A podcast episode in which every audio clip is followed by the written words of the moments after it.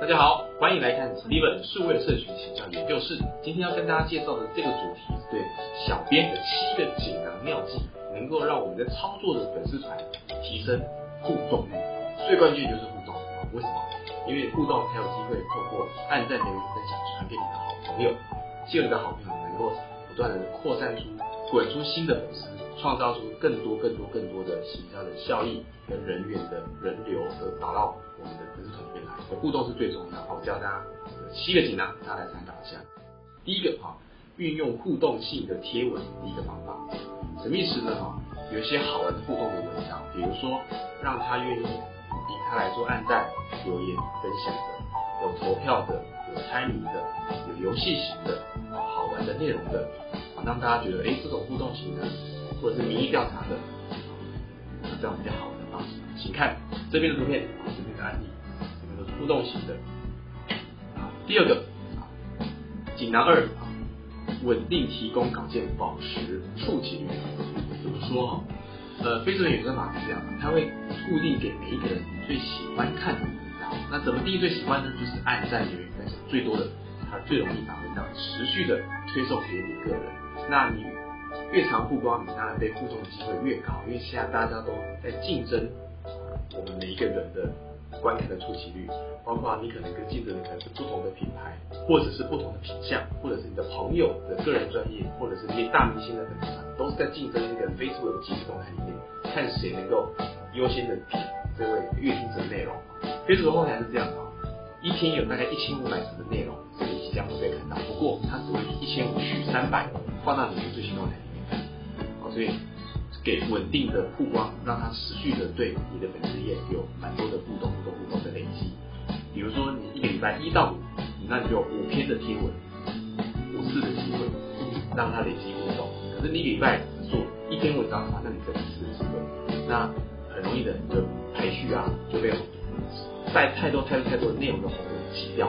好，这是锦囊二。OK，请看这边的范例，小三连日的粉丝团至少哦。每天呢都会有五篇的文章以上，它有些是好玩的、感人的，或者是吸引大家同情心的，然后在其中卖东西，它的每天触及率跟互动性都很高的，它实际的累积它会的触及率更高的一个互动率。第三，呃，数据分析投其所好，在这非常的关键跟重要。社群营销最美妙的就是可以过数据去了解消费者，因为社群是最好的。消费者洞察的实验场，所以我们知不知道网友喜欢什么？那他给他他喜欢看的，跟他不喜欢什么，少给了他讨厌的内容，这都变得非常非常的关键啊！请看右边这边，在粉丝专业的后台里面啊，这边有一个红色的坝，对不对？这红色的坝会写到每一篇它都有它的参与互动率，它要帮你计算出多少人看你的文章情况下，它的互动率高？如果很差，很多人看到它都不爱互动，代表说这内容不讨喜。不讨喜，那我就不要再出了，出一些讨喜、大家喜欢看的内容。所以从数据去解读，说比较前面的内容为什么讨喜，比较后面的内容为什么失败。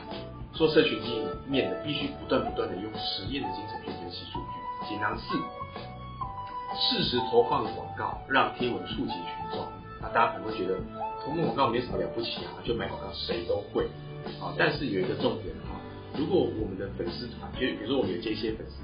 这个新接的粉丝团，当时他前几年是别人在做操作，我们接手的时候，客户会当然是有些问题我们才会接手，他做的很好，或许不是坏人嘛哈。那客户会有会有讲到一点，就是他们先前互动率不高，那互动率不高呢，该怎么办？啊，该怎么解决？那本身比如说粉丝团互动已经不高了，那你要唤起这些粉丝啊。但刚才讲到一个算法，就是如果你的粉丝团不受欢迎，它的内容就不再会出现在这些粉丝面前。所以你自然需要投一些广告，投到你内部的粉丝，让这些内部粉丝看到你的内容，让他再次出现。而再次出现内容一给，就要给一些你前前面经过实测、互动率很高的、大家很受欢迎的内容，再次出现在他面前。目的是说，除了谁害之外，就是让他跟你互动交流，这样你未来的自然的文章才有可能自然的触及推送到他面前。所以第四点的技能就是锁定你的粉丝页。的粉丝对他投最有把握、最互动的文章，经过实测，给他最好的条件。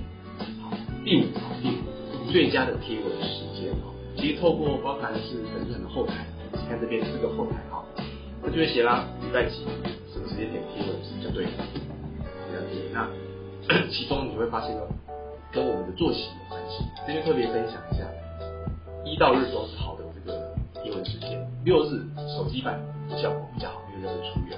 一到五桌机版效果比较好。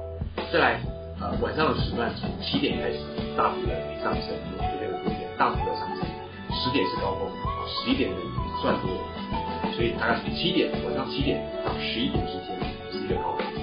那你的文章就这段时间上就是一天一个小时，比如说七点一篇，八点一篇，九点一篇，十点一篇，流量也都是大的，这没有问题。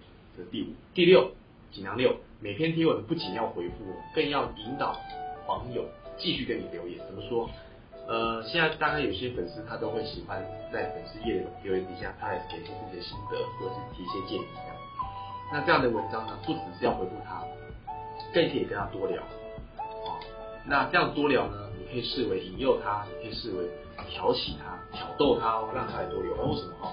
因为当你越跟他互动，他就越容易出现在你面前，所以多跟他互动，让你多多跟他交流，而且他也会觉得。我们粉丝团很有人味，他很乐意的多倾听你，跟你互动。锦囊七，最后一个锦囊叫适时举办正奖活动，刺激本身的活跃性。怎么说哈？为什么在第七点呢？其实这是一个提醒，就是这是一体药，但切记切记切记，不能滥用，绝对不能滥用。因为很多我们听到很多客户会这样跟我们分享，就说先前玩正品玩烂，导致我们本团很多僵尸粉丝，粉丝活动就起不来了。这个。数字都做不起来，所以蛮觉得说很可惜的，蛮觉得当时不该这样做。那很多人在房间，很多人他为了增加得奖机会，所以他开了好多好多这个账号。比如说他多一个账号就多很多奖机会嘛，他就比如说这个他就为了想得奖，他就开了十几个账号，到处去参加各式各样的活动。所以第一个数字是虚的，第一个之后你不可能能够有跟他互动的机会，所以正奖活动会有它的诱因。但是它只是一个短时间的一天药，它治标不治本，所以那还在多第二个提醒，就是说，啊，除了正品不能太多之外，这第二个提醒就是，呃，我们在玩正奖活动的时候的那个赠品，它跟目标族群有。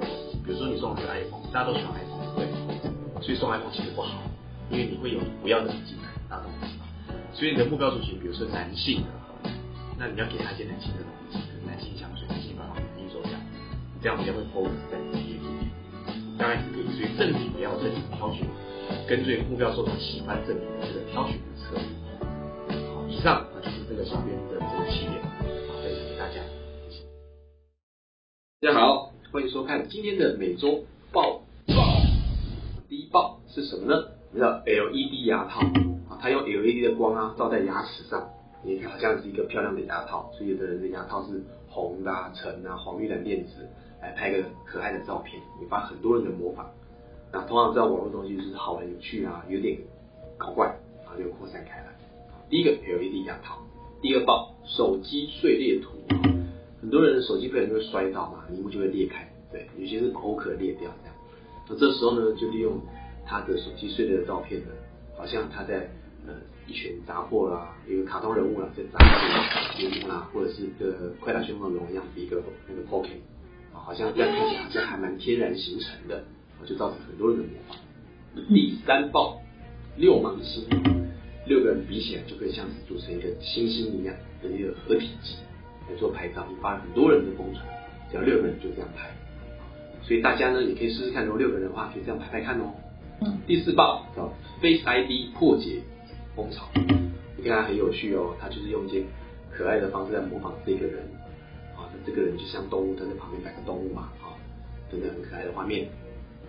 好，第五报猫咪产生器，这网站很有趣哦。你上传任何的图案的东西，吐司的、削铅笔机的、面包的，它都可以把这个图案变成猫咪回给你，这样，好看，很有趣哦。谢谢收看我们这次的每周报报，我们下次见。